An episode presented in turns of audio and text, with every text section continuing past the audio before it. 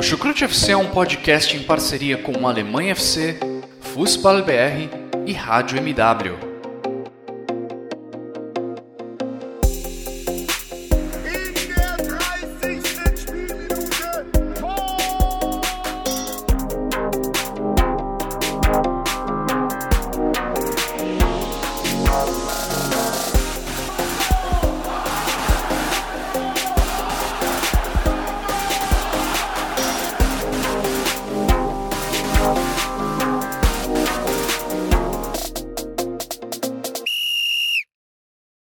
Sejam muito bem-vindos, fãs da Bundesliga. O meu nome é Guilherme Ferreira e eu recebo vocês para mais uma edição do Chucrute FC, edição em que vamos destacar a 29 rodada do campeonato alemão e tudo o que aconteceu ao redor dela nos últimos dias. O que não faltou foi informações, não faltaram notícias extracampo sobre o que pode mudar, sobre o que vai mudar dentro dos clubes da Bundesliga nos próximos dias ou para a próxima temporada.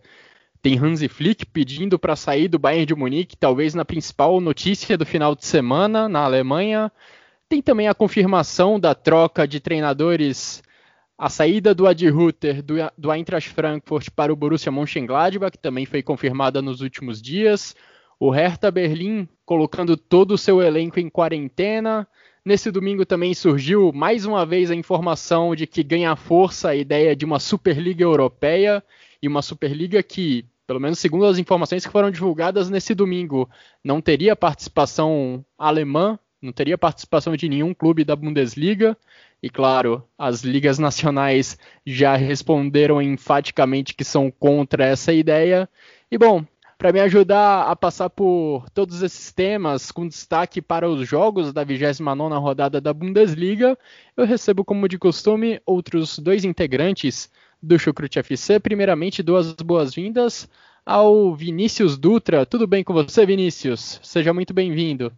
Olá, Guilherme. Olá, Guilherme. E foi uma, uma, uma grande rodada né, de Bundesliga, muitos gols, é, jogos interessantes dos principais times é, da ponta da tabela e também porque a derrota do Frankfurt ela acaba e do, e do, do Wolfsburg também ela acaba deixando um pouco mais aberta para as rodadas finais a questão das vagas da Champions, né? Principalmente com as vitórias do Leverkusen e do, e do Borussia Dortmund. Então vai ser bem interessante poder estar discutindo futebol aqui com vocês.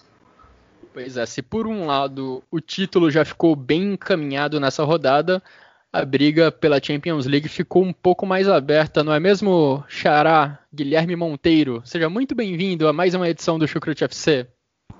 Obrigado, Xará. Olá, Vinícius, depois de um grande, depois de um longo tempo. É, e até mesmo, de certa forma, minha participação também aqui no programa, que já não vi há algum tempo. Essa rodada, de fato, foi foi bem interessante, né? Assim como a rodada passada nós tivemos diversos gols nesse, nessa rodada 29, e o Vinícius trouxe o destaque lá de cima, né? A gente também poderia destacar lá embaixo, né? Como é, alguns resultados também mantiveram algumas situações, né? Tem jogos em falta, em falta ainda, é, e que a derrota, por exemplo, do Schalke que quase sacramentou o rebaixamento, se perder para o Arminia é, já está rebaixado. Enfim, é uma rodada em que a gente vê afirmações, né, como a do Bayern, ressurgimento como o do Dortmund e, e quase que uma consagração de rebaixamento do Schalke. Pois é, a gente tem rodada no meio de semana e se o Schalke for derrotado pelo Arminia Bielefeld, que também está ali na briga contra o rebaixamento, os azuis reais terão confirmados o seu rebaixamento para a segunda divisão. Bom, agradeço, muito obrigado a todos os ouvintes do Chucrute FC, a todos que acompanham o nosso trabalho. Nossos episódios estão disponíveis nas principais plataformas de áudio, como Castbox, Deezer, Spotify, Google Podcasts. Também disponibilizamos os nossos episódios no YouTube, então você escolhe onde fica melhor para você acompanhar o Chucrute FC. Agradeço também aos nossos parceiros do Alemanha FC e também do Futebol BR, que também fazem uma ótima cobertura do, do futebol alemão e da Bundesliga. E vamos começar então a nossa discussão sobre, sobre a rodada da Bundesliga com talvez o principal tema do final de semana. O Bayern de Munique dentro de campo venceu a equipe do Wolfsburg por 3 a 2, encaminhou o título da Bundesliga, abrindo sete pontos para o segundo colocado com apenas cinco rodadas para o final. Só que fora dos gramados, a turbulência continua lá em Munique. Hansi Flick confirmou para a imprensa que quer sair do Bayern de Munique ao final dessa temporada e o principal motivo para esse desejo é o seu relacionamento ruim com Hassan Salihamidzic, o diretor esportivo do Bayern de Munique. Flick não falou sobre esse relacionamento ruim com Hassan Salihamidzic, mas os principais veículos de imprensa lá da Alemanha já colocaram que esse é o principal motivo para provável saída do Hansi Flick do cargo. Xará, Hansi Flick fez um grande trabalho, faz um grande trabalho sob o comando do Bayern de Munique, e a saída dele poderia provocar uma mudança enorme lá na Zebnerstrasse, não é mesmo? Sim, né? Principalmente é, em questão de dentro de campo, né? É um treinador que já deu a sua cara ao Bayern, já, já seguiu a linha principalmente do, do Heinz, né? Um treinador também com com conceitos e preceitos de jogo muito parecidos ao, ao dele. E a gente, a gente ainda não, gente não tem uma definição de substituto, mas seria apenas mais um integrante desse mercado bem balance, bem modificado e até que inesperado de técnicos no, no verão alemão, né? Porque estava muito tudo, tudo muito certo os treinadores. A única mexida relevante seria o Marco Rose indo para o Dortmund e o Gladbach ficando a deriva, a deriva sem algum treinador para a temporada.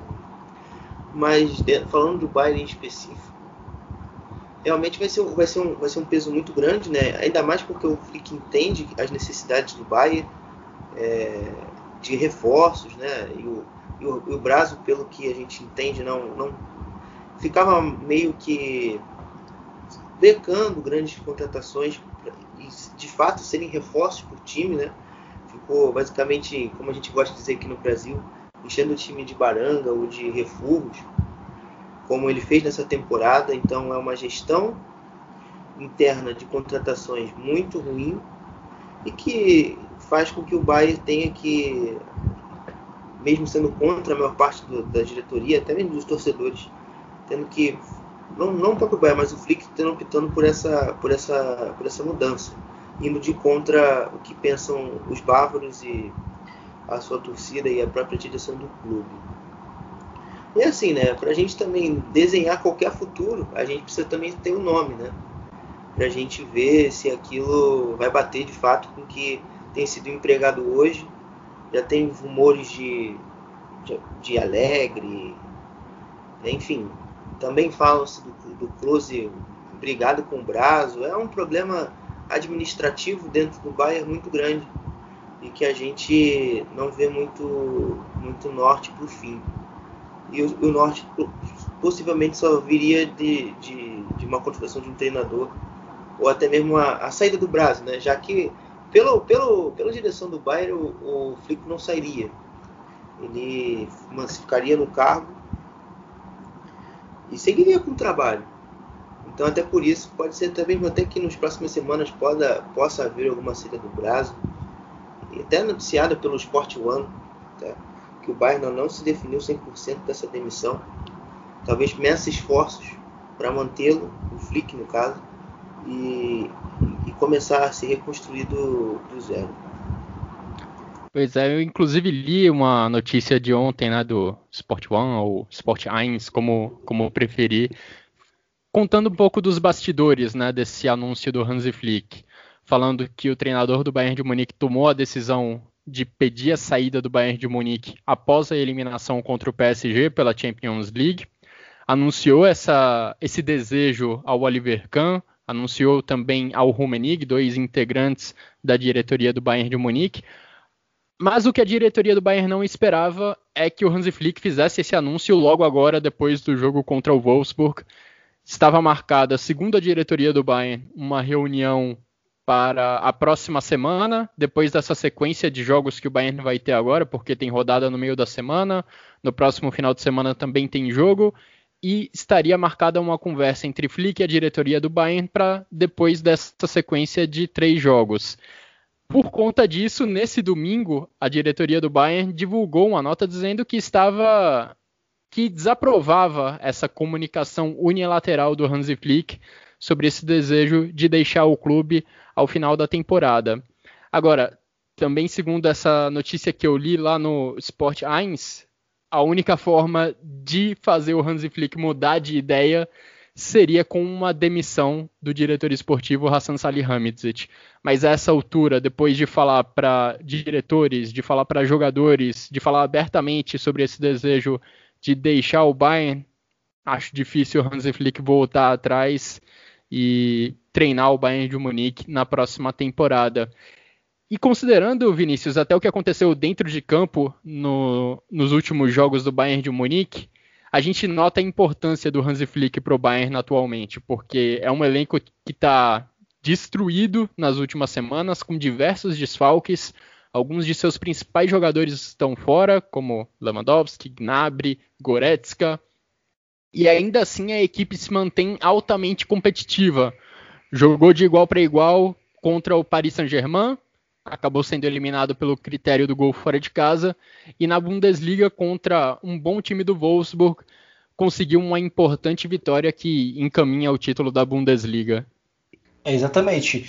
É, quando você fala muito bem da questão das lesões, ela é realmente um problema do time é, mas a montagem do elenco do Bayern também ela é muito, ela é muito estranha, né? E, e aí por isso que isso vai na conta do Salihamidzic, né? Porque desde que ele também se tornou diretor do time, se enxerga um Bayern mais fraco em termos de, de elenco, em termos de estrutura, é, é, que o núcleo do Bayern em si ele é muito forte, né? Os jogadores chave que já estavam antes dele, dele assumir o cargo, eles meio que mantêm né, o, o, altíssimo nível que esse time estabeleceu, sobretudo na, na Alemanha, né, onde é muito mais, mais evidente isso. E, e, eu acho que o trabalho do Hansi Flick ele acaba sendo é, muito meritório a partir do momento que no ano passado, quando ele assume né, o time interinamente, né, e eu acho que a demora para ele ser inclusive confirmado como técnico, para mim já é muito paradigmático. Ele demorou bastante tempo para ser confirmado como, como o treinador mesmo da equipe. Foi, se não me engano, um pouquinho depois ou um pouquinho antes da pausa por causa do coronavírus. Então, assim, ele assumiu isso em novembro, né? E ele só foi, sei lá, ser, ser confirmado em março. Então demorou bastante tempo. O que comprova que talvez a ideia inicial não era mantê-lo, né? Justamente porque também não é muito da, do comportamento né, do tradicional do Bayern, que é um time que busca treinadores mais é, experientes, né? Então por isso que eu acho que o nome do Alegre, inclusive, acaba sendo muito é, fazendo, faz muito sentido, né? Justamente pela trajetória, já que o Nico Kovac, é, que era um treinador que quebrava muito essa tradição, foi, foi algo que deu bastante errado, né? Embora o time tenha vencido o título, mas novamente se vencer o título é porque o, o core né, do Bayern, né, em termos de individualidades, ele é muito acima do que, tem na, do, do, que já se tem na Alemanha. Aí fazendo né, o mínimo, automaticamente o time vai acabar ganhando o título. Né?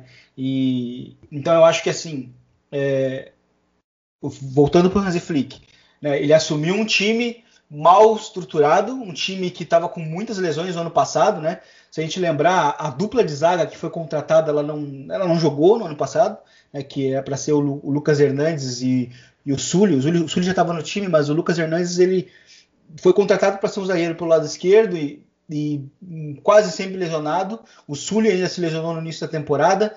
É, aí o Boateng, que estava meio que escanteado, é, se tornou até uma peça bem importante nessa passagem do, do, do Flick. Aí o Alaba, né, que, que se tornou zagueiro, terminou a temporada passada, né? A temporada do título da, da Champions como talvez o melhor zagueiro da, da temporada. E isso com o Alfonso Davis também, que não era lateral, se tornando um grandíssimo lateral esquerdo. Então, assim, ele, ele no meio de vários problemas, ele foi conseguindo achar muitas soluções, né? E soluções que se tornaram excelentes até no nível de Champions, né? Então, acho que é, para essa temporada certamente vieram os reforços que meio estranhos, né? Que novamente comprovam a tese de que o Bayern de Munique tem um elenco muito mal estruturado, né? Pelo pelo pelo Salemzic, né? É, eu, eu, enxergo esse downgrade, né? E que talvez quando esse core acabar saindo, vai ficar muito mais claro, né?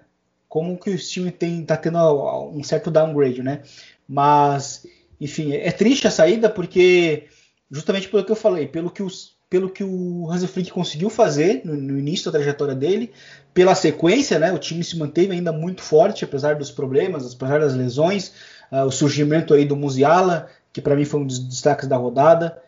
Enfim, é, eu fico muito triste, né, porque acaba sendo um, uma trajetória que não, não teve seu fim que, né, assim como o Ad Hilter lá no Frankfurt, né, a gente não viu o final daquele time, né, porque o final daquele time seria ele jogar Champions, né, e ao mesmo tempo o, o Bayern de Munique sofre com, com, com Hansi Flick, óbvio que de uma maneira muito diferente, né, que é ele interrompendo uma, uma, uma, uma trajetória um, do que poderia ter inclusive até um, um uma, uma, dinastia dele mesmo, né, com, com, a, com a própria trajetória dele, né, enfim, eu fico, muito triste porque o trabalho dele no, no Bayern de Munique foi, foi muito bom, sempre tapando muitos buracos.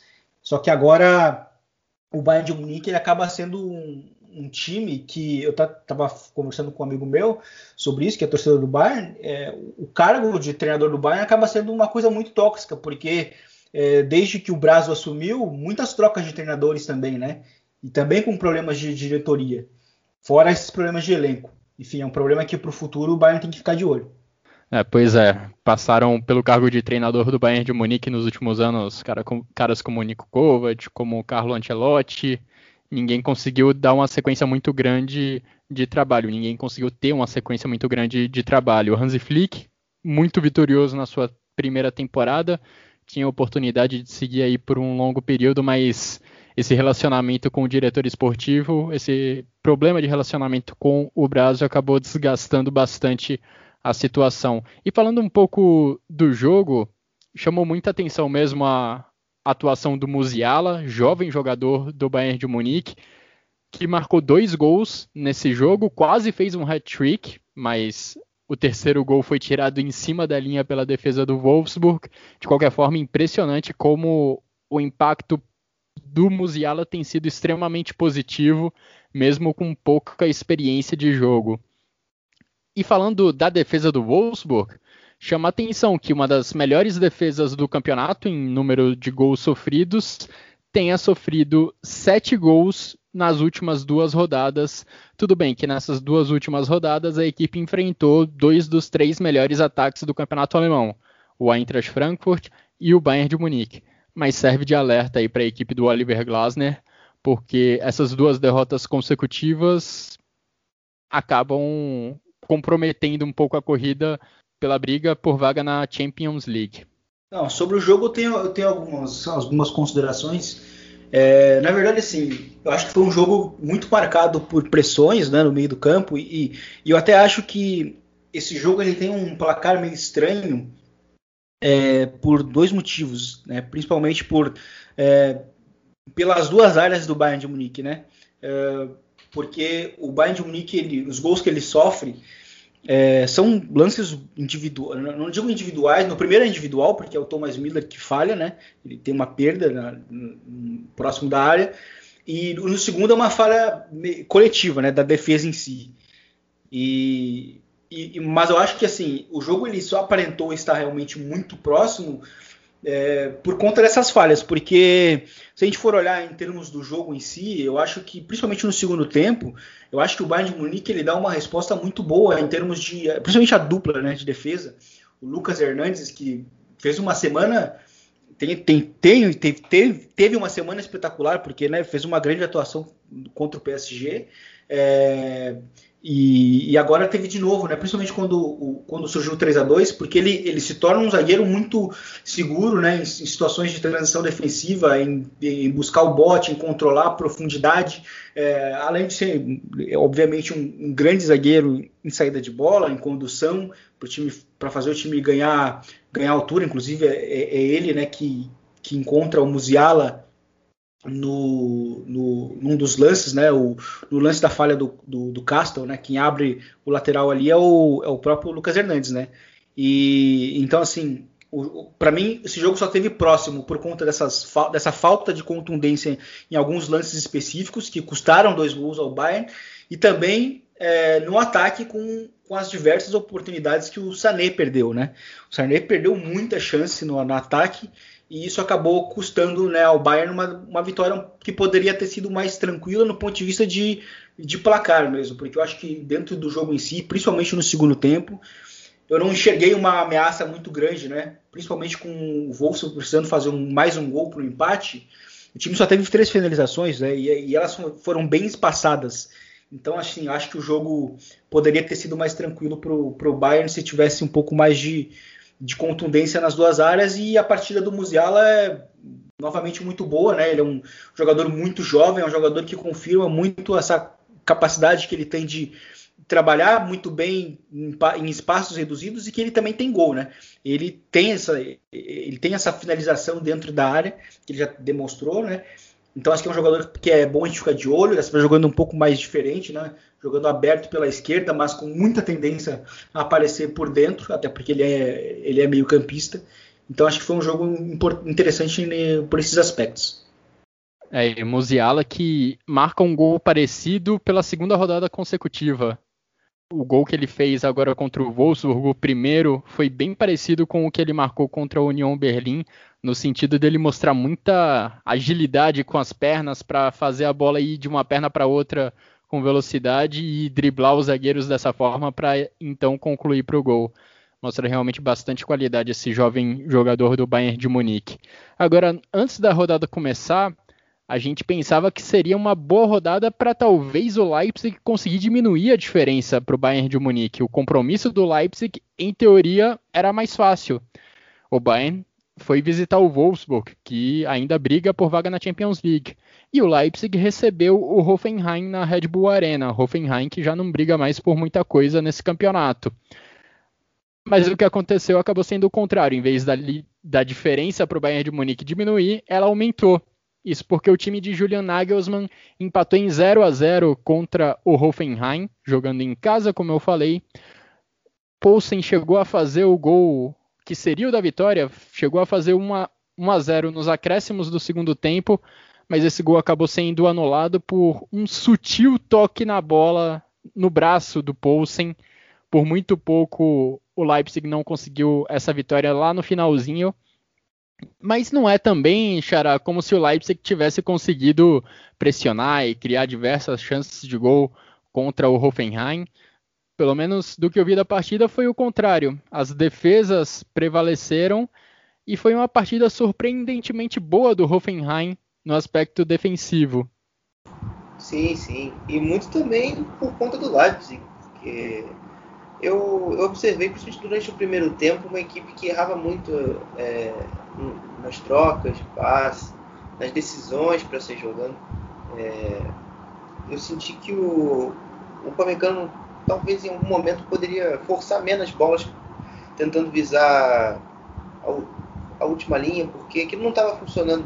Ele estava num dia ruim na, nas, nas, bolas longas e, e tanto que no segundo tempo ele muda um pouco a, a forma dele sair, apresentar a saída, apresentando mais a bola mais o Raidara, mais pelos lados, que era o que deveria ser feito na minha visão naquela altura, porque como eu disse, primeiro tempo muitos lançamentos errados e estava fácil para o Hoffenheim controlar a profundidade, como o Vinícius falou ali atrás. Mesma coisa, o time do Hoffenheim estava muito compacto, estava muito próximo. Isso dificultava as trocas de passe por dentro e, e consequentemente, você ter algum, algum tabelamento, alguma, alguma possibilidade de finalização. E nas poucas vezes que o Leipzig conseguiu fazer isso no primeiro tempo, a gente viu algum chute, a gente viu alguma definição de jogada. É, e nisso aí eu ressalto principalmente os Abitzer e o Forsberg, que nas poucas vezes que a bola chegava ao corredor, ali por dentro, eles conseguiam interagir, conseguiam trocar bons passes e gerar alguma finalização. É, e esse foi o grande segredo do Hoffenheim, eu diria, porque você tirar esse espaço por dentro, você basicamente você tira o ponto central da criatividade do Leipzig e, e, fez com que o Leipzig tivesse que ter uma força exterior, ou seja, pelos lados, muito grande. E não foi uma grande tarde do Angelinho. Ele também estava voltando de lesão, a gente super entende isso. É, e tanto que quando o Raidar entra no segundo tempo, o Leipzig ganha uma, ganha uma força maior pela esquerda, né? Você ativando sempre o lado contrário, sempre visando o centroavante ou o Tyler Adams, que também apareceu bastante é, no segundo tempo, ou em, ou em condução, ou atacando a área, como numa cabeçada no cruzamento. É, se não me engano, quem fez até foi o Forsberg. Então, foi, foi isso aí que o Leipzig fez no segundo tempo que, eu, que deu mais produtividade. E no Hoffenheim, é, foi não só essa questão defensiva, o que faltou muito ali foi a parte da ofensividade. Né? O, o Rutter que entrou no jogo, foi até uma surpresa na escalação, conseguia proteger bem, conseguia fixar bem a atenção dos zagueiros, conseguia atrair e arrumar espaço para quem vinha de trás, mas o Hoffenheim falhou muito ali, principalmente no primeiro tempo, na, na hora da conclusão. E até, até visto no segundo tempo, porque o, o Kramaric não estava numa tarde boa, é, não estava acertando aquilo que ele visava fazer. Isso complicou um pouquinho esse jogo de transição do Hoffenheim para ser mais assertivo e mais efetivo. É, a mesma coisa também diria do Skoff, é, não foi uma tarde tão, tão boa assim.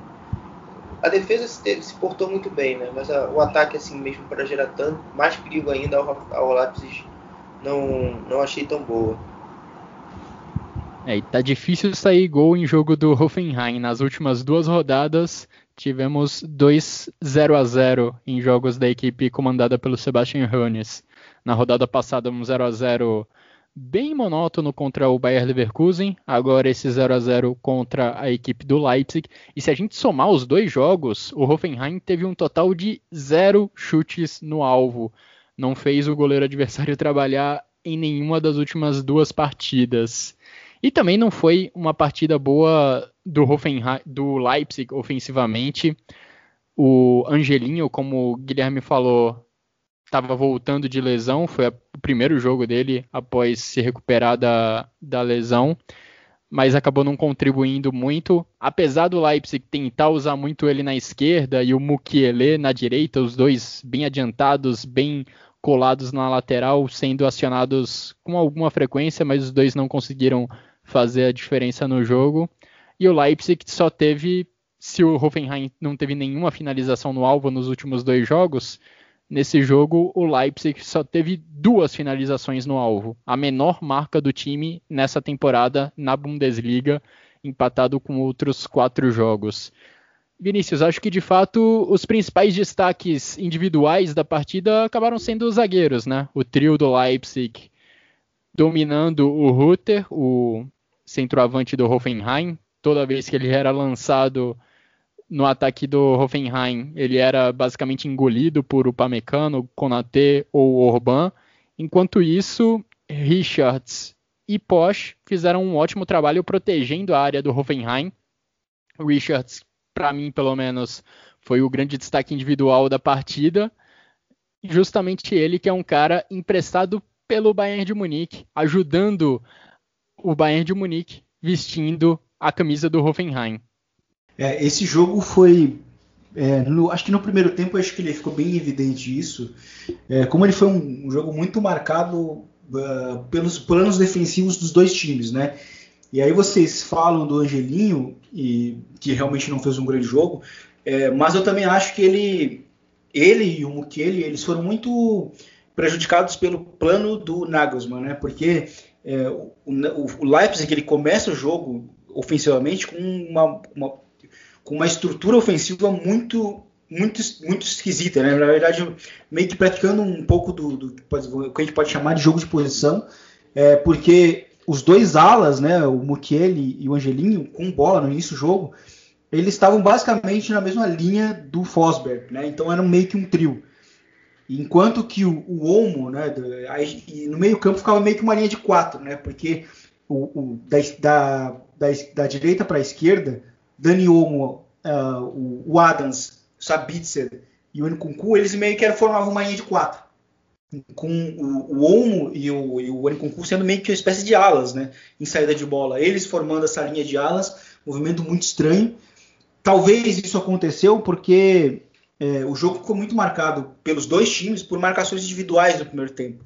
Então, uh, o Hoffenheim ele começa jogando num 4-3-3 com o Grealish, Samaseku e, e o Kramaric. Né? O Kramaric começa o jogo como interior esquerdo, justamente marcando cada um dos, dos jogadores do, do, do, do, Leipzig. Né? Então, isso foi ficou, ficou muito marcado no centro do campo essas marcações, enquanto que o próprio Leipzig também responde com marcações individuais em todos os jogadores. Até por isso que ele defende em, em 5-3-2, que é justamente para encaixar em todos os jogadores do, do, do Hoffenheim, né? E aí também a gente tem de novo um duelo de, defensivo marcado ali no meio campo. Tanto que no primeiro tempo, se a gente for ver bem, não teve jogo. Né? Não teve jogo em si, né? não teve ocasiões em si. E aí realmente as melhores ações ficavam para quem conseguia trabalhar nesse espaço reduzido. Né? No caso do Leipzig, o, o, o Fosberg e o Sabitzer, né? principalmente acho que no segundo tempo, isso fica bem, bem evidente, mas daí no segundo tempo a gente tem muito um cenário de, de ataque contra a defesa, até porque depois entra o Sorlot, né? E eu acho que realmente faltava muito essa profundidade para a equipe do Leipzig. Na verdade, eu acho que isso, isso, é o que falta na temporada inteira, desde que saiu o, o Timo Werner, e talvez até por isso mesmo que o Leipzig vai atrás agora do, do Broben, né? Que, que joga no Ajax e que é justamente esse tipo de atacante, muito profundo, um jogador que busca muitos desmarques, é muito forte, embora não seja tão alto. É, e faltou isso, né? E aí no segundo tempo o, o, o tentou, né? E o, inclusive o Poulsen também entrou no segundo tempo, fez um gol que foi anulado logo no último minuto, né? E, e, mas faltou essa profundidade, acho que ficou bem claro isso no primeiro tempo. É, por parte do, do Hoffenheim, além do Richards, o Grealish fez um, fez um grande jogo, acho que em termos é, do que, que, ele poderia fazer nesse pouco espaço nesse pouco espaço, né, nesse, nesse espaço reduzido que teve no centro do campo, justamente por ser um jogo muito marcado por pressões e por duelos. Eu acho que o Grealish fez um grande jogo, tanto defensivamente quanto ofensivamente, né? Mas, enfim, o Hoffenheim é um time que também falta qualidade tanto individual, mas tanto em estrutura para poder ameaçar ofensivamente. Eu acho que esse foi mais uma, mais uma vez um jogo que isso ficou bem claro. Eu também gostei, só para dizer outro ponto Rafael, eu também gostei do Cessenhon. É um cara que ali na, na, na, defesa sustentou bem a linha, um cara que no momento que vinha as trocas de corredor da esquerda para a direita, ele estava muito bem ali na, nas coberturas, eu também gostei dele.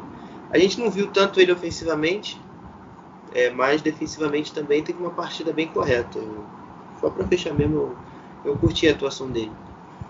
É, foi uma atuação bem digna da equipe do Hoffenheim, mas a equipe do Sebastian Hoeneß já não vence no campeonato há cinco rodadas. São três derrotas nesse período. A equipe que já não corre grande risco de rebaixamento, mas nas últimas rodadas se distanciou um pouco da metade de cima da tabela. Um jogo mais movimentado que tivemos nessa rodada aconteceu lá no Borussia Park, onde o terceiro melhor ataque da Bundesliga, o do Eintracht Frankfurt, acabou passando em branco e o time ainda sofreu quatro gols. Só que o personagem principal, a grande história desse jogo e uma das grandes histórias da rodada estava no banco de reservas. Adi Hütter, treinador do Eintracht Frankfurt, será o treinador do Borussia Mönchengladbach, justamente o adversário desse, desse final de semana na próxima temporada. A de Ruther, que já vem fazendo um bom trabalho nessa equipe do Frankfurt, Vinícius, e já conversava, segundo uma notícia que eu li nesse final de semana, já conversava com o Borussia Mönchengladbach em fevereiro, mas a confirmação só veio nos últimos dias de que vai haver essa troca de treinador. E é preocupante para o Frankfurt não só pela saída do, do Ad Ruther, mas também de boa parte da estrutura de futebol dentro do clube. Fred Bobic, diretor esportivo, vai para o Hertha Berlim. Bruno Rubner, outro cara importante também na, na gestão do futebol do Eintracht Frankfurt, que estava ali um grau abaixo do Fred Bobic na hierarquia, também vai sair do clube. Então é uma equipe que possivelmente vai conseguir uma vaga na próxima edição da Champions League, ou pelo menos da Liga Europa, mas que vai passar por grandes mudanças ao longo das próximas semanas, ao longo dos próximos meses. Exatamente, vai precisar de uma grande resposta, né? Assim como o Gladbach fez com a saída do, após né, a saída do, do Marco Rose, né? É, ele precisava dar essa grande resposta e deu, né? Buscando o Ad. É, o, o, Frankfurt agora vai também ter que dar essa grande resposta, né? E, e realmente soava muito estranho, né? A saída dele, porque é, ele finalmente estava conquistando uma vaga na Champions. É, tem uma passagem, né? Muito interessante já, já pelo pelo Frankfurt, porque quando, assim quando ele chega, ele consegue montar um trio de ataque muito de nível de Champions League realmente, né? E ele perde essa estrutura ano passado é, e aí consegue é, meio que fazer um Frankfurt, né?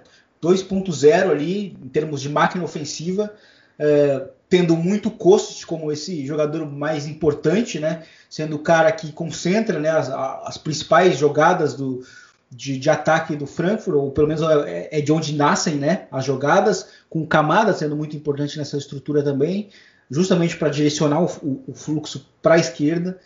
E aí, cara, na área tem o André Silva sendo o cara que talvez quem mais acaba sendo beneficiado, né? Assim como foi o Jovic naquela primeira máquina ofensiva do Frankfurt.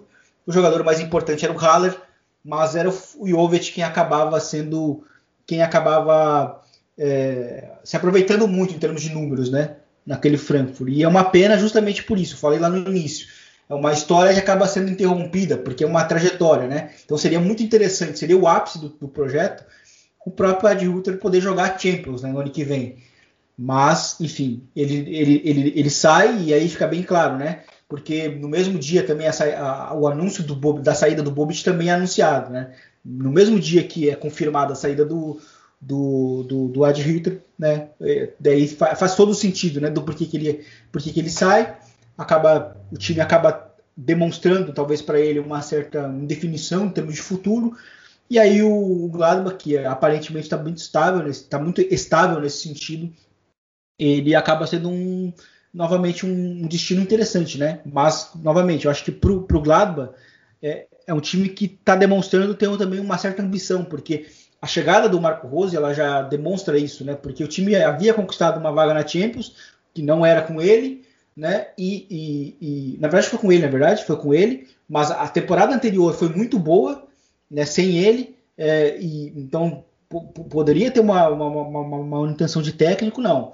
O time buscou um passo adiante e, agora com essa saída né, do Marco Rose, que é um, uma grande perda que o Gladbach tem, o time precisava dessa resposta e conseguiu com o, com o Ad Ruther, né? E sobre o jogo, foi um jogo curioso, porque o Ad Ruther, ele, ele, ele realmente foi muito superado pelo Marco Rose, porque foi um jogo marcado pela não pela pressão alta né, do, do Gladbach, que nem não pressionou nesse jogo, e eu acho que isso faz muito parte da, da estratégia, é, porque foi um jogo de, de, defensivamente muito bom. Eu acho que essa rodada, acho que ela fica marcada justamente por isso, por jogos defensivamente bons de diversos times.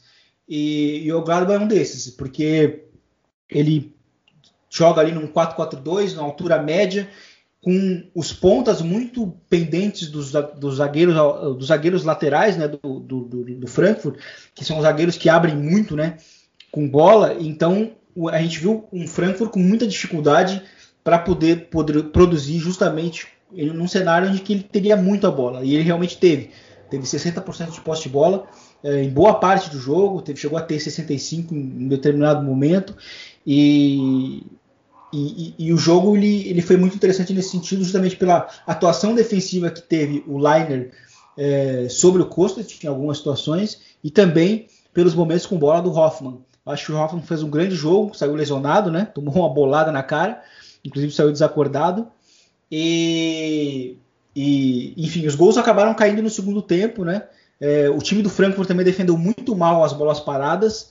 Né? O, o, o, o Trap também acaba falhando um dos gols, no 2 a 0 e, e, aí no finalzinho ali, o time fez aquele o 4 a 0 que é bem clássico de, de quando um time, o time que está perdendo está buscando o gol da, da honra a todo custo, e aí num contra-ataque vai lá o, o, outro time que está vencendo e, e, e, liquida de vez, né? Foi o que aconteceu. Mas foi um jogo muito marcado justamente pelo plano defensivo muito bem estruturado né, do, do Marco Rose contra o, Ad Ruther, que está sofrendo como a gente pode chamar de a, a lei do futuro, né, ou lei do futuro ex. Né? Foi um jogo muito interessante por esse tipo. curioso mesmo que foi anunciada essa mudança do Ad Ruther na semana passada e justamente o confronto seguinte seria um Eintracht Frankfurt contra Borussia Mönchengladbach. E reforço o que disse o Vinícius, foi uma partida realmente boa do Borussia Mönchengladbach, pela tarefa dificílima que tinha o Liner ali do lado direito, que é defender contra o Philip Kostic. O Liner fez uma atuação muito boa, o Ben Sebaini também do outro lado foi extremamente eficiente na defesa e a equipe do Gladbach acabou de fato ganhando o jogo graças às bolas paradas. A equipe do Marco Rose teve sete escanteios na partida e três deles deram origem a gols do Borussia Mönchengladbach. Três deles se transformaram em gols, justamente os três primeiros gols da equipe do Gladbach.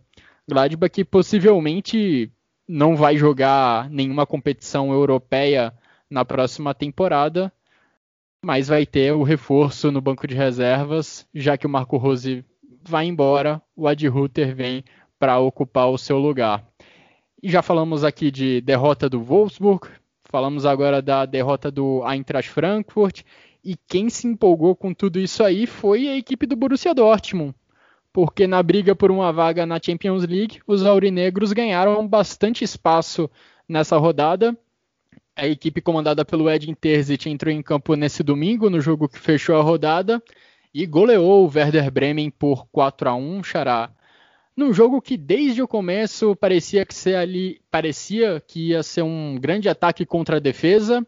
No início parecia que ia dar ruim para o Borussia Dortmund, né? Porque na primeira chance em contra-ataque que o Werder Bremen teve, o Rashica marcou 1 a 0 mas ainda no primeiro tempo o Borussia Dortmund assumiu as rédeas do jogo novamente, conseguiu virar o placar para 3 a 1 e ainda aumentou para 4 a 1 já ali no final, sem sofrer muitos sustos. O Werder Bremen no segundo tempo até tentou sair um pouco da defesa, incomodou, incomodou um pouco o Marvin Hitz, mas não o suficiente para diminuir o prejuízo. Sim, sim. Eu acho que é um jogo que só solidifica o processo do, da equipe desde que o mês de março começou, né? É uma equipe que a gente já vê uma, uma estrutura bem definida, com as peças ainda tem alguma outra dúvida assim, pelas lesões e também é, pelo nível que alguns jogadores têm apresentado, mas é uma equipe que já estabelece um padrão tático muito bom de ver. É, e hoje não foi diferente. Eu, eu gostei bastante da, das dinâmicas que aconteceram, até mesmo antes do 1 a 0 apesar de muitas dificuldades de acertar terço final. Não, um jogo eu acho que em nenhum momento, talvez ali, óbvio, no 1x0 do Bremen, dá um certo risco de você achar que a equipe vai perder. Mas como o empate veio razoavelmente num tempo bom, foi um, foi um, foi um gol importante ali do Reina, não só pro, pelo atleta para retomar confiança, mas também para assentar o Borussia psicologicamente no jogo. É, ainda mais se, se, a, se a vantagem do Bremen se arrastasse por mais tempo. É, e a gente sabe os problemas psicológicos que o Borussia tem durante a temporada e outros também já já passaram. É uma equipe que psicologicamente sente muito as circunstâncias da partida. E, e, e com o gol logo em seguida também do o gol, o gol, de pênalti do Haaland e o outro gol logo também foi um gol, acho que três gols em 14 minutos. Foi um, foi um intervalo assim muito próximo para abrir a vantagem e dar esse conforto. E eu acho que até mesmo defensivamente a equipe não sofreu tanto. A, a pressão alta apesar da gente ter cedido três, três transições para o Werder Bremen no, no primeiro tempo, ou, ou, pelo menos duas, se, não me falha a memória, eu tô meio bêbado, galera, esquenta, então eu posso estar esquecendo. Tomando a cervejinha, meu aniversário é amanhã, mas começaram aqui as coisas aqui hoje, então tô meio bêbado. Passa no antidoping, cara, hoje. É, hoje eu não tô no antidoping não, É, e aí e aí foi nessa. O, o, o, e o, e o Borussia não sofreu tanto com a, com a parte defensiva nos contra-ataques. E, e, assim foi levando o jogo. Né? O segundo tempo foi aquela coisa mais arrastada, né? porque o jogo estava muito controlado. É, apesar das vezes o Bremen ali, a partir dos 20 minutos, dá uma estocada ou outra, mas depois ele saiu 4 a 1 ali. Que eu pensei que o cara, o Khan, ele ia ser tão desgraçado comigo que ele ia meter um gol na véspera do meu aniversário e falar: Olha ali, seu otário. ele, eu fiz gol, seu otário. E aí, e aí ele foi. Aí, graças a Deus, a transmissão delegou o gol ao, ao Hummels. Enfim, é, foi esse o jogo. Um jogo muito tranquilo, é, uma vitória importante, principalmente no aspecto psicológico, né? porque o Borussia, todo mundo já meio, meio que já vinha, ah, vai perder o Haaland, vai perder o Sanches para a próxima temporada porque não vai jogar a Champions League, e que recoloca o Borussia na briga pelo campeonato. É, recoloca o Borussia na briga por vaga na Champions League, Vinícius, e achei extremamente importante para o Borussia Dortmund nesse jogo de hoje, ainda pelo menos empatar e principalmente virar o jogo antes do intervalo, porque com 1 a 0 do Werder Bremen logo no início do jogo, havia uma chance muito grande, havia um risco enorme de ficar aquele jogo complicado em que o Borussia Dortmund não consegue entrar na grande área, não consegue ameaçar o goleiro adversário e fica ali sempre naquela margem de risco de sofrer um contra-ataque e ficar num buraco ainda maior. Teve a competência do Gio Reina para converter um belo chute de fora da área quando o Borussia Dortmund não conseguia chegar muito perto da meta do Werder Bremen e logo na sequência um pênalti convertido pelo Haaland que conseguiram tranquilizar bastante a situação.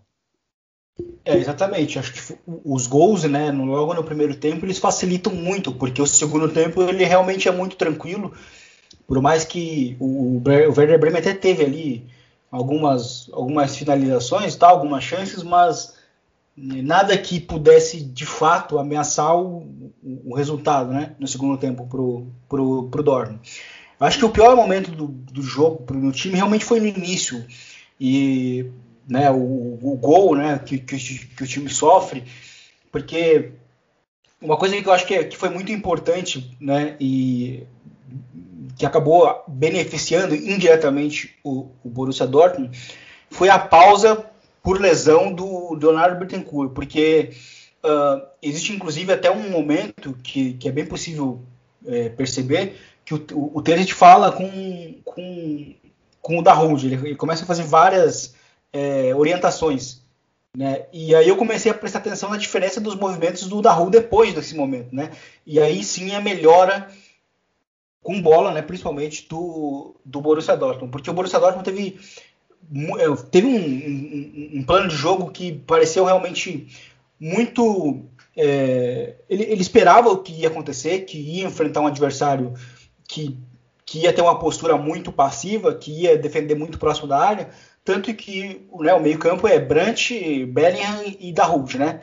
Então são três jogadores que mais voltados realmente para para atacar, mais voltados a finalizações, né? no caso do Bellingham, ele é muito mais de finalização. Eu acho que em grande parte do jogo ele se tornou até uma peça bem inútil no, no, durante o jogo, né? Porque nesse espaço mais reduzido ele não é um jogador que vai acabar é, somando tanto, como foi o caso do, do Musiala lá no jogo do Bayern. Mas uh, até o 1 a 0 né, até a pausa para 1 a 0 não se via muito a atuação dos interiores, né, por parte do, do, do, do, do Borussia Dortmund, né? Então era um jogo muito focado nas, na, nas laterais, os dois laterais e os dois pontas, né? Os dois extremos e, e com os dois extremos também muito presos, né? A, aos lados do campo.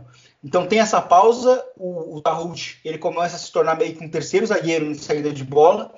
Então o time do, do Borussia Dortmund começa a sair numa, numa estrutura 3 mais 2 e os extremos começam a aparecer mais por dentro. Inclusive o lance do gol é, é exatamente isso, né? O Giovanni Reina, ele inicia o lance, né? Ele começa aberto, ele busca um passe interior e aí quando a bola volta para ele, ele está por dentro, inclusive para buscar a finalização. É um, um, golaço, inclusive. E eu, eu acho que esse... só para adiantar.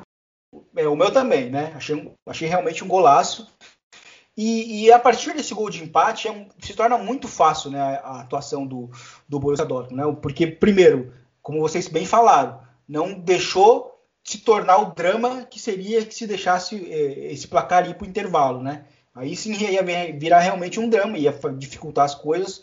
E logo depois sai né, o gol de o gol de, da virada, né, no, no, no pênalti ali, e mais na, na, frente de novo Giovanni Reina participando do lance, né, sai o terceiro gol, né, um, um bate-rebate ali na área, mas com uma, uma saída errada, né, do Friedel, né, que fez uma partida bem ruim também. É, e aí na área o Giovanni Reina busca depois ali o desequilíbrio pré, é, posterior, e aí na área o, o Haaland marca o gol. O Haaland também né, algum tempinho sem marcar gols em casa, né? No, pelo Borussia Dortmund, e conseguiu marcar dois, né? E aí logo no segundo tempo foi, foi muito mais uma questão realmente de, de administrar. Foi um, foi um segundo tempo muito tranquilo e eu acho que é uma vitória importante justamente depois de, de tropeços né, de Wolfsburg e de Frankfurt que, que dá uma certa esperança né, para o Borussia Dortmund buscar uma vaga na Champions.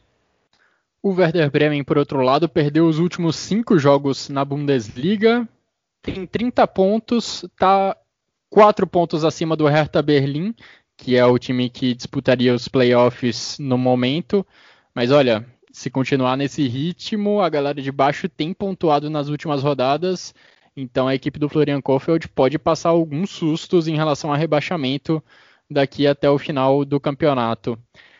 Quem também se empolgou nessa rodada com os tropeços de Wolfsburg e Eintracht Frankfurt foi a equipe do Bayer Leverkusen, que venceu novamente, conseguiu uma vitória contra o Colônia nesse sábado.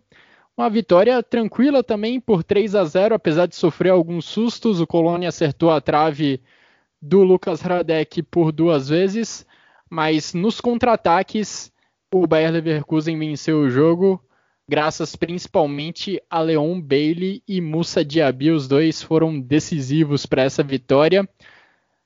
Esse jogo que foi o de menor posse de bola do Leverkusen na temporada, nessa Bundesliga, 43% de posse de bola para o Bayer Leverkusen. Xará, a gente falar de um Bayer Leverkusen com menos posse de bola que o adversário, ainda mais considerando que o adversário é o Colônia, e vencendo o jogo apostando basicamente nos contra-ataques, é algo que a gente se surpreenderia há algumas semanas, já que o time era treinado por Peter Boss. Mas agora, com o Hannes Wolff no comando, esse novo Bayer Leverkusen já vai mostrando uma nova cara. Sim, com certeza. Eu acho que os dois times, né? Ontem também teve a, a estreia do Friedenhelm Finkel no, no Colônia. E, foi um, um, primeiro tempo, acho que para o Leverkusen um pouco caótico, né? Porque o, o sai 1x0 muito cedo, um, um, belo gol do, do Leon Bailey, né? Depois de uma jogadaça ali do Diaby. E o, o, Werder, o Werder Bremen, o Leverkusen começa a tentar circular a bola, um pouco mais de lentidão, tentando encontrar algum espaço por dentro, é, para fazer o seu jogo, controlar um pouco mais as ações e chegar com paciência ao ataque. Só que o time do, do Colônia estava conseguindo, estava muito fazendo uma comparação bem próxima ao que o Hoffenheim montou, né? Conseguiu concentrar bem as ações do centro, fechar bem o corredor central, marcando bem individual mesmo, às vezes em alguns momentos, e, e limitando esse, esse primeiro passe, principalmente dos centrais, né, dos zagueiros do, do Leverkusen, sejam bons. E, o, e aí ficou muito naquilo, né? Bola tentando abrir bem o Wendel é, e o Jedvai pelos lados para você tentar alargar o campo e fazer com que a bola entre por dentro. Mas também não, não funcionou muito. É, e, e, assim o Leverkusen foi tentando entregar mais a bola para o Colônia e em transição é, machucar eles. Né? E foi até que assim nasce o segundo gol. É, um escanteio no segundo tempo já, isso.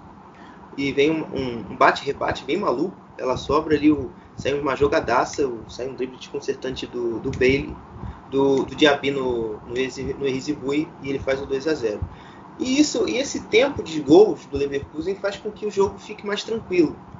É, o, o Leverkusen abre o placar no primeiro tempo aos 5 minutos e aos 6 ou 7 minutos do segundo tempo, 8, 9, faz o 2 a 0 E aí você lima qualquer chance do Colônia, que não vinha nem jogando mal.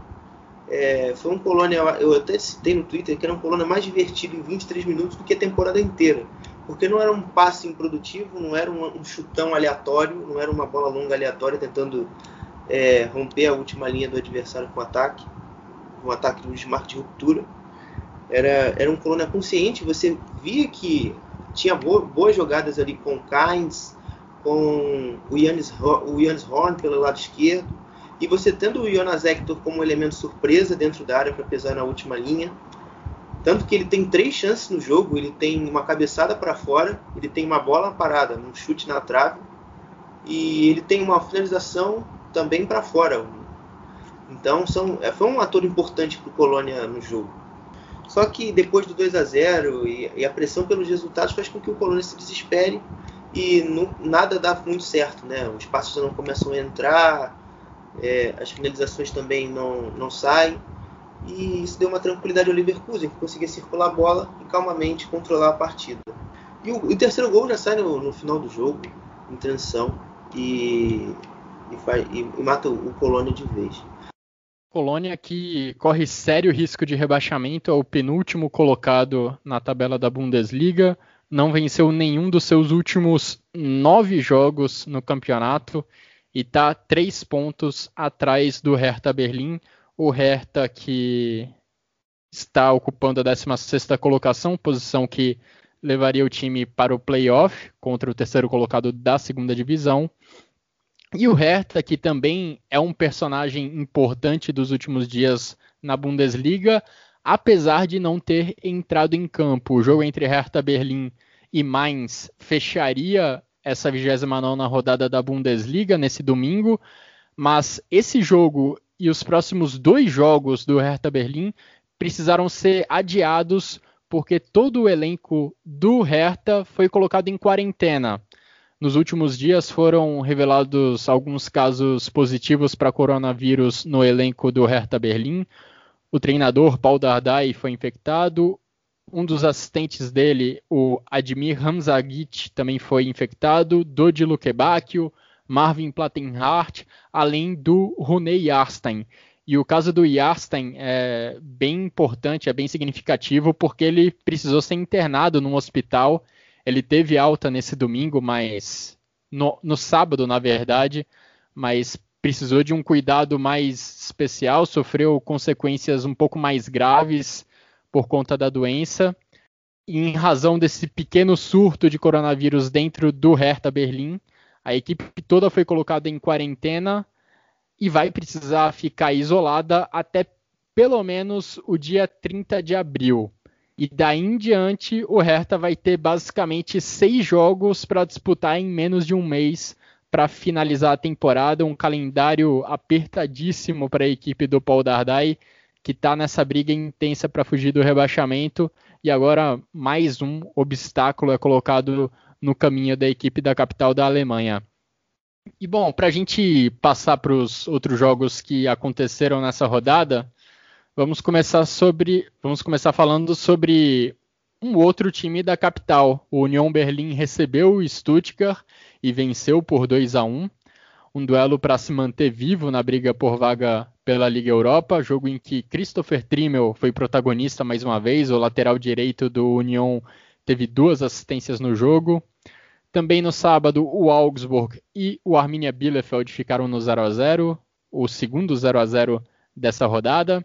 Também tivemos a goleada do Freiburg contra o Schalke, Schalke que como dissemos pode ser rebaixado pode ter o rebaixamento confirmado na próxima rodada. E é isso. Foram esses os três outros jogos da rodada. Xará, Vinícius, querem destacar algum ponto dessas partidas? Não, não, mas, mas foi um grande jogo novamente do, do União Berlim. Eu, eu assisti o, o jogo e foi um jogo que também poderia ter sido mais tranquilo, é, no, no, sentido de que é, o time produziu bastante, com uma, uma grande atuação do Trimmel, né, sendo muito acionado. É, foi, um, foi um jogo bem interessante, uma superioridade bem evidente também, apesar de, do, do gol que sofreu. E só mais uma notícia sobre a equipe do Stuttgart. Também nos últimos dias foi confirmado que Gonzalo Castro não terá o seu contrato renovado com o Stuttgart após três temporadas defendendo a camisa, defendendo as cores do Stuttgart. Castro tem 33 anos e é o jogador mais velho dentro de um elenco que é bem jovem. Então União, o Stuttgart, na verdade, vai aí em busca de ainda mais renovação dentro do seu grupo. E bom, já que passamos por todos os jogos dessa rodada da primeira divisão da Bundesliga, vamos agora para a segunda divisão com os destaques do Thiago Barbosa. Olá pessoal do Chucrute FC, que está falando é o Thiago Barbosa do Bundesliga Brasil 2. Falar o que aconteceu nesta 29 rodada da Zweite Liga, exceto os jogos entre Sandhausen e Hamburgo que jogarão na quinta-feira, Karlsruhe Big Aue e Nuremberg que jogarão nos dias 26 e 27 de abril. Vamos lá o que aconteceu nesta 29 rodada da Zweite Liga. Nos jogos de sexta-feira, o Darmstadt recebeu o Greuther e ficou no 2 a 2. O Eintracht Braunschweig recebeu o Paderborn e ficou no empate sem gols. No jogo do sábado, o São Paulo recebeu o Lanterna Augsburg Kickers e os Piratas venceram pelo placar de 4 a 0. Nos jogos de domingo, o Bochum, atual líder do campeonato, recebeu o Hannover 96 numa partida de 7 gols. Os Camundongos venceram por 4 a 3. Na Baviera, o Johannesburg recebeu o Heidenheim e a equipe de Frank Schmidt venceu pelo placar de 3 a 0. No outro jogo que aconteceu no domingo, o Osnabrück, lutando contra o rebaixamento, recebeu Fortuna Düsseldorf e a equipe de Uwe Rosler venceu pelo placar de 3 a 0. A classificação ficou assim: o Borro na liderança isolada com 57 pontos, seguido do vice-líder Grotefurt com 51 pontos. E na terceira colocação, o Hamburgo com 50 pontos. Já na zona de rebaixamento, o Osnabrück em 16 com 26 pontos, seguido do Sandhausen com 25 pontos e o último colocado, os Bukickers, com 20 pontos. Esse foi o melhor que aconteceu nesta 29 rodada da Svite Liga. Um grande abraço a todos e até a próxima. Para a gente chegar na reta final dessa edição do Chucrute FC, tivemos também Frauen Bundesliga nesse final de semana e com resultados importantíssimos. O Bayern de Munique deixou pontos pelo caminho pela primeira vez nessa temporada, nessa temporada da Bundesliga. Depois da eliminação, ou melhor, o Wolfsburg foi eliminado na Champions League, o Bayern seguiu para a semifinal, mas o Bayern foi derrotado nessa rodada pelo Hoffenheim. O Bayern de Munique chegou a abrir 2 a 0 no primeiro tempo, mas no segundo tempo o Hoffenheim, que é o terceiro colocado na tabela, conseguiu uma virada incrível, uma virada impressionante para impor ao Bayern de Munique a sua primeira derrota nessa temporada. E quem se aproveitou disso foi o Wolfsburg. O Wolfsburg venceu nesse domingo também um jogo apertadíssimo contra o Freiburg, venceu por 3 a 2 e diminuiu a diferença para dois pontos. Dois pontos é a vantagem do Bayern de Munique na liderança da Frauen Bundesliga sendo que ainda temos o confronto direto entre líder e vice-líder daqui a algumas rodadas. Confronto que já aconteceu na Copa da Alemanha Feminina, o Wolfsburg eliminou o Bayern de Munique e vai ser um confronto também importantíssimo na Frauen Bundesliga. Para a gente fechar essa edição do Chucrute FC, vamos com os destaques individuais e com o golaço da rodada. Quero seu voto primeiro, Xará. Bom, meu, meu, meus destaques da rodada: Zabitzer, Reina e Musiala. É, não necessariamente nessa ordem, mas para dizer eles é, é, isso. E os gols é. Os gols não, o gol, né? É o Reina. O primeiro no empate do, contra o Werder Bremen. E para você, Vinícius, quais são os seus votos? É, Musiala, Reina e Leiner. E o golaço é o do Giovanni Reina. Temos uma unanimidade, então, em relação ao gol. Também vou do Giovanni Reina, mas fazendo uma menção honrosa ao segundo gol do Gunther pelo Freiburg e ao segundo gol do Bailey, o 3 a 0 do Bayer Leverkusen, numa bela jogada individual do jogador jamaicano. Em relação aos destaques individuais, eu voto no Bailey e no Gunther e também no Chris Richards, zagueiro do Hoffenheim. E assim a gente encerra mais uma edição do Chucrute FC, edição em que repassamos os destaques da 29 rodada da Bundesliga. Agradeço a você, Xará, agradeço a você, Vinícius, pelos comentários, pela participação nessa edição do podcast. Agradeço, é claro, a todos que nos acompanharam até aqui. Um grande abraço a todos e até a próxima.